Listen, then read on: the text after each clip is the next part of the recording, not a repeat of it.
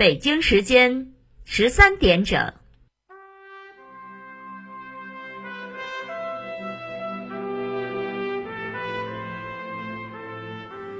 历史与诉说，情理与真相。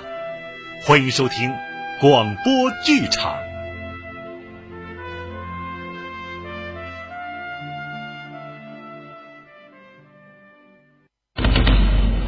当人们总想把自己变成狼时，人性莫非只好让狗替我们珍惜吗？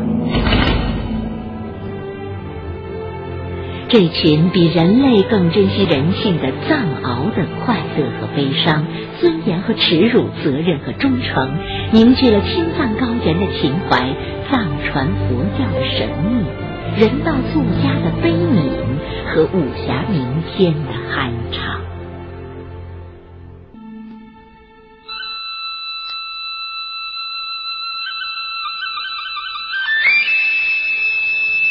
发生在青果阿妈草原的那场藏獒之战，在当地的史志上只是寥寥几笔。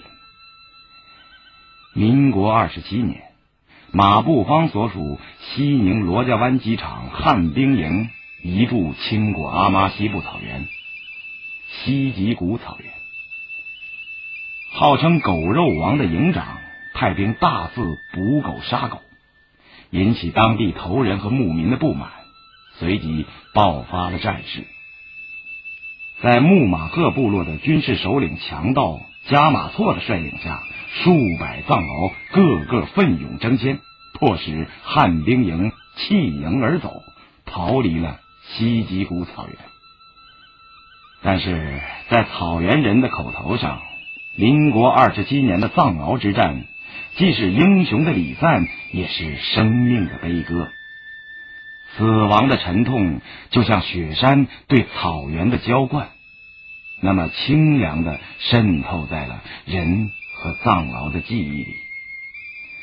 因为汉兵营的逃离，并不意味着藏獒之战的结束，甚至可以说，战事才刚刚开始。绝不容忍草原民族有任何反抗举动的马步芳派出一个骑兵团前来镇压所谓的叛乱。西吉古草原一片兵荒马乱。前来血洗西吉古草原的不光是马步芳的骑兵团，还有历史的冤家上阿妈草原的骑手。上阿妈草原的头人们。服从头人的骑手们，在马步芳骑兵团的挑动利诱下，冲过了自祖先开始就有争议的草原边界，把古老的草场纠纷和部落矛盾迅速演变成了一场现实的战争。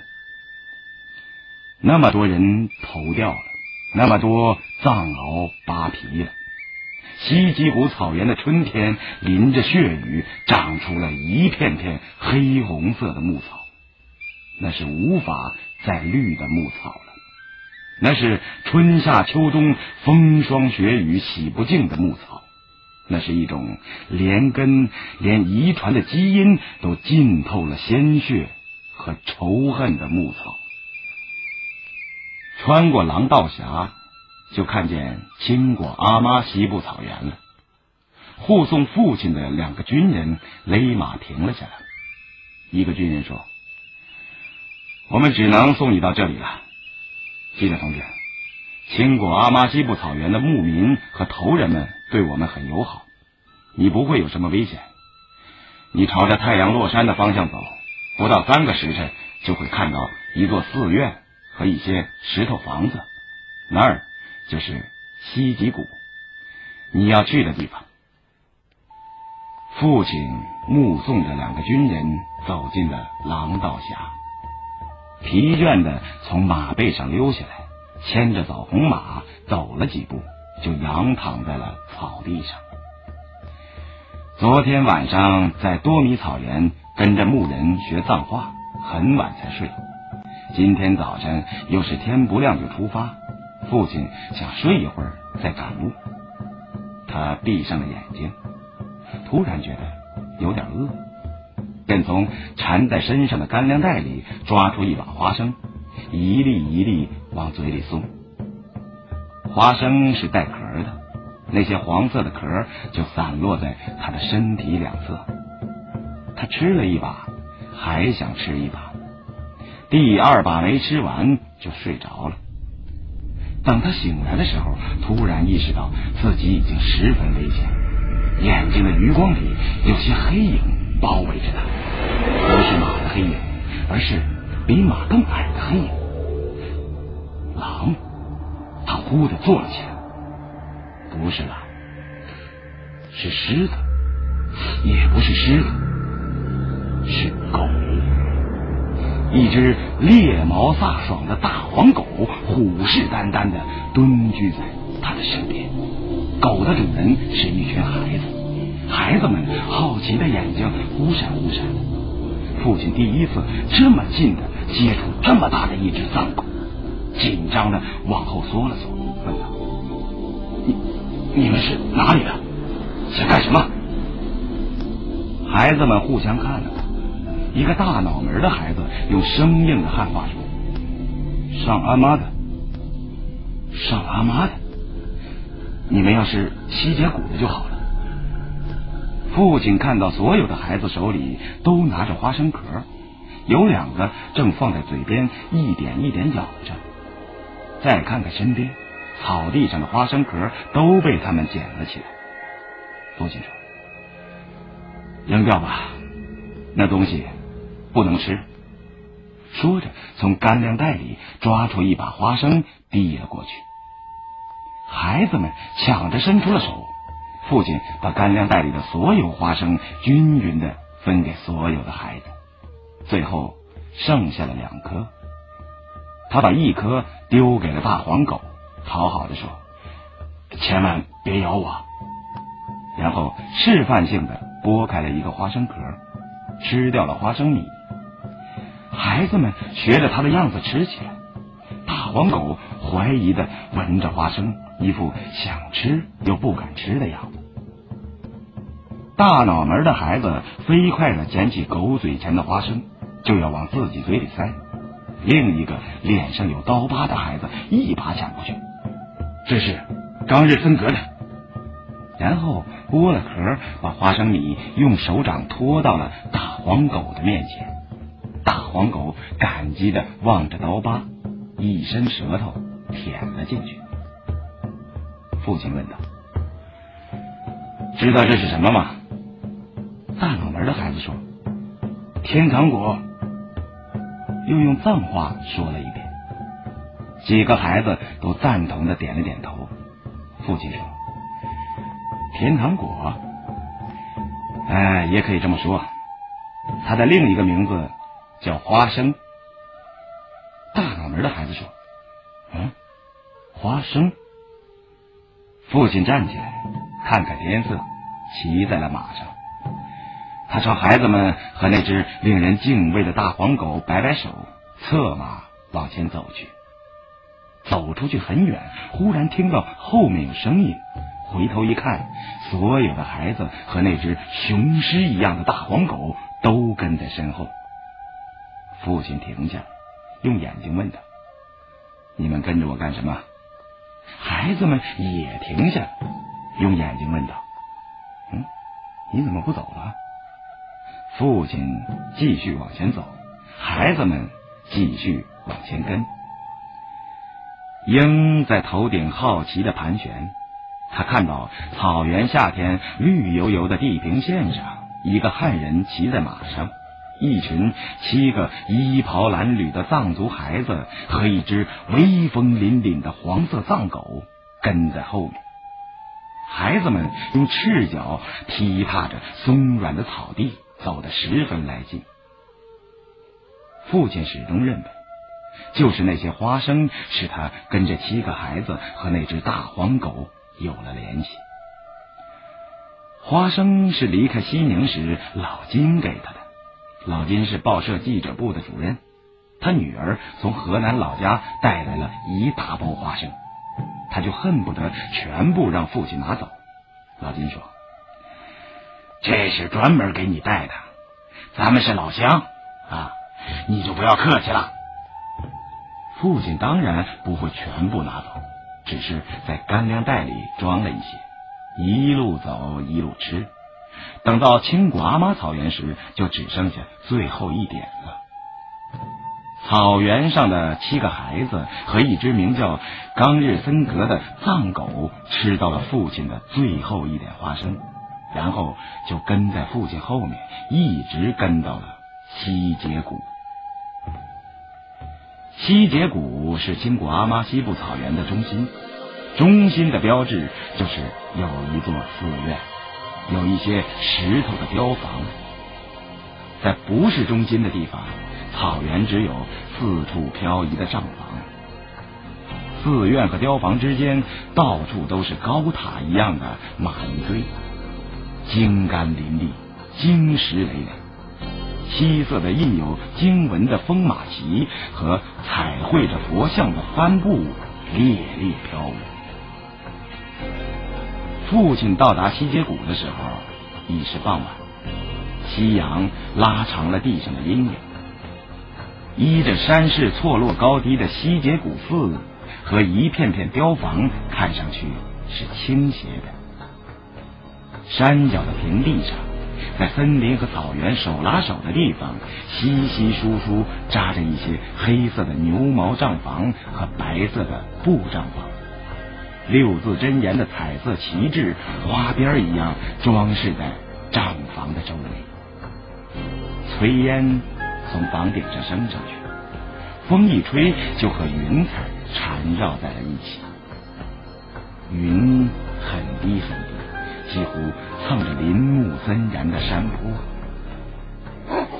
仿佛是云在发出的声音。狗叫着，越来越多的狗叫。草浪起伏的山脚下，一片嘈杂声。冲破云层的狗影，朝着父亲。狂奔而来，父亲哎呀一声，手忙脚乱的勒马前进。他从来没见过这么多的狗，而且不少是身体壮硕的大狗。那些大狗几乎不是狗，是虎豹、狮熊一类的野兽。父亲后来才知道，他见到的是藏獒。一大群几百只各式各样的藏狗中，至少有三分之一是猛啾啾的藏獒。那时候，草原上的藏獒绝对是正宗。有两个原因使这种以凶猛和智慧著称的古老的喜马拉雅獒犬保持了种的纯粹。一是藏獒的发情期固定在秋天，而一般的藏狗。都会把交配时间安排在冬天和夏天。在藏獒的发情期内，那些不是藏獒的母狗通常都是见獒就躲的，因为它们经不起藏獒的重压，就好比母羊经不起公牛的重压一样。二是。藏獒孤独傲慢的天性，使它们几乎断绝了和别的狗种保持更亲密关系的可能。藏獒和一般的藏狗是同志，是邻居，却不可以是爱人。孤傲的公獒希望交配的，一般都是更加孤傲的母獒。一旦第一次交配成功，就很少更换伴侣，除非伴侣死掉。在极少数的情况下，死掉伴侣的公獒会因情欲的驱使，在藏獒之外。寻求泄欲的对象，但是如前所说，那些承受不起重压的母狗会远远躲开，一旦躲不开，也是一压就趴下，根本就无法实现那种天然卯合的生殖碰撞。还有一些更加优秀的藏獒，即使伴侣死掉，即使年年延宕的烈火般燃烧、洪水般汹涌的情欲，也不会降低追求的标准。他们是狗群中尊严的象征，是高贵典雅的獒之王者，至少风范如此。父亲惊恐的调转马头，打马就跑。一个光着脊梁、赤着脚的孩子，不知从什么地方冒了出来，一把拽住了父亲的枣红马。枣红马惊得朝后一仰，差点把父亲撂下。孩子蜷起身子，稳住了马，长长的吆喝了一声，便把所有狂奔过来的藏狗阻挡在了五步之外。狗群骚动，却没有扑向父亲。父亲从马背上滚了下来，光脊梁的孩子牵着父亲的马朝前走去。狗群不远不近的跟在后面，敌意的眼光始终盯着父亲。父亲能用脊背感觉到这种眼光的威胁，禁不住一次次的寒战着。光脊梁的孩子带着父亲来到一座白墙上糊满了黑牛粪的雕房前。雕房是两层的，下面是敞开的马圈，上面是人居。光脊梁翻着眼皮朝上指了指，父亲感谢的拍拍光脊梁的肩膀，光脊梁噌的跳开，恐惧的望着父亲。恰如父亲恐惧的望着狗群，父亲问他：“你怎么了？”光脊梁说：“仇神，仇神，我的肩膀上有仇神。”没有听懂的父亲不解的摇摇头，从马背上取下行李，又给马卸了鞍子，摘了辔头，让他去山坡上吃草。自己提着行李，踏上石阶，走到了雕房门外。他在门前站了一会儿，正要敲门，就听光脊梁的孩子一声尖叫，惊得倏地回过头去。父亲看到光脊梁的脸上一下子变了形，夕阳照耀下的轮廓里，每一道阴影都是仇恨，尤其是眼睛。父亲从来没见过孩子的眼睛会突瞪出如此猛烈的怒火。不远处的草坡上，一溜站着跟随父亲来到西结谷的七个孩子和那只雄狮一样的名叫冈日森格的大黄狗。父亲很快就知道，冈日森格就是雪山狮子的意思，它也是一只藏獒。是一只年轻力壮的狮头公獒。父亲用半通不通的藏话对光脊梁的孩子说：“你怎么了？”他们是上阿妈的孩子。光脊梁的孩子瞪了他一眼，用藏话疯了一样喊起来：“上阿妈的仇家！上阿妈的仇家！奥多吉，奥多吉！”藏狗立刻跑上去。争先恐后飞奔，七个上阿妈的孩子落荒而逃，边逃边喊：“马哈嘎拉本森跑，马哈嘎拉本森跑！”当日森格掩护似的迎头而上，转眼就和一群西极果的狗撕咬成了。一团。父亲惊呆了，他第一次看到狗类世界里有如此激烈的冲撞。第一次发现，狗类和人类一样，首先要排挤的是自己的同类，而不是异类。所有的藏狗都放弃了对七个上拉妈的孩子的追咬，而把攻击的矛头对准了拦截他们的冈日森格。冈日森格知道局面对自己十分不利，只能采取速战速决的办法。他迅速选准目标，迅速的跳起来，用整个身子夯过去，来不及狠咬一口，就又去扑咬下一个目标。这种快节奏、重体力的扑咬，就像山崩，他扑向谁，谁就立刻会翻滚在地。但西结谷的藏狗似乎很愿意自己被对方扑倒。每当当日森格扑倒一只，别的藏狗就会乘机在他的屁股和腰肋上留下自己的牙印，牙印是冒着血的，迅速把冈日森格的屁股和腰肋染红了。更加严峻的现实是，冈日森格扑翻的所有藏狗，没有一只是身体壮硕的大狗。那些大狗，那些虎豹狮熊一类的野兽，站在狗群的外围，连狂吠一声的表示都没有。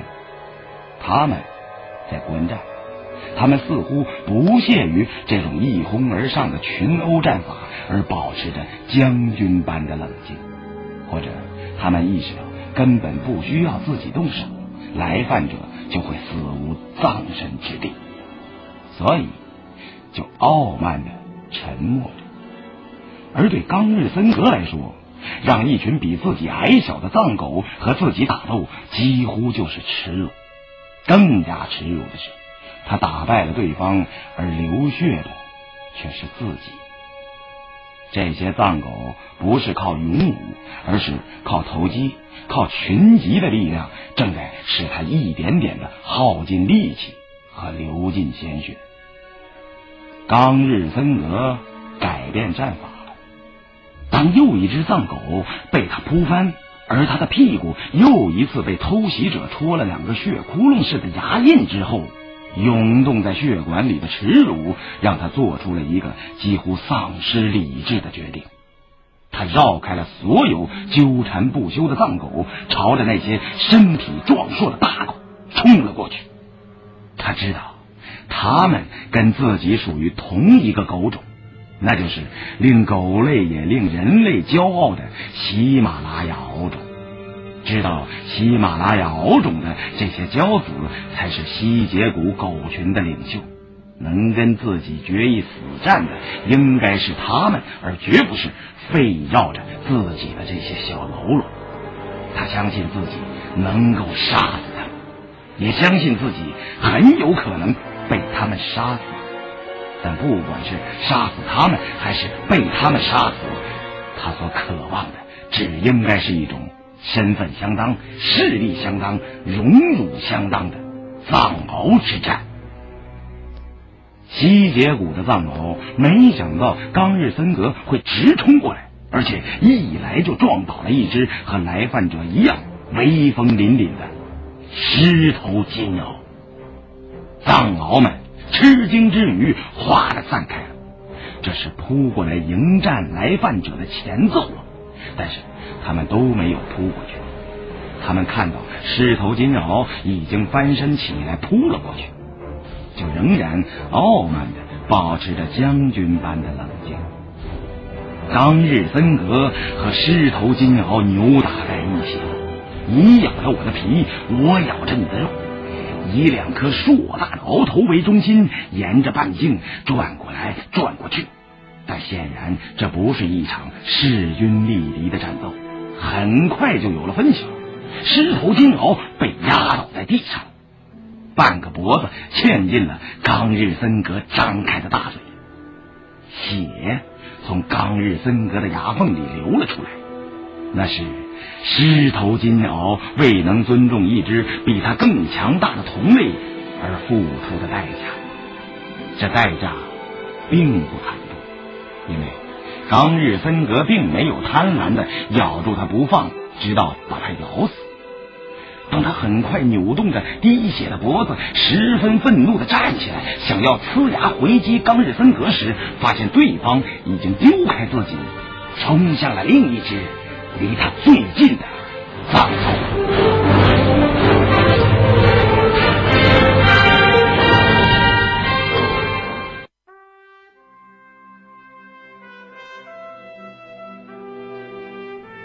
听众朋友，今天的广播剧场就为您播送到这里，欢迎您的收听，请您在明天的同一时间继续收听广播剧场。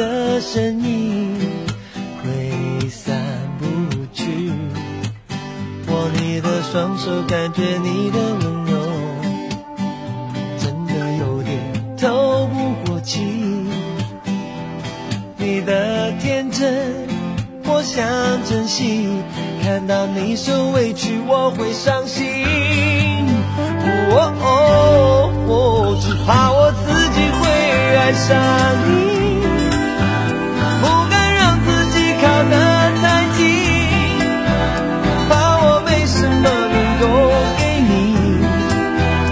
爱你也需要很大的勇气只怕我自己会爱上你。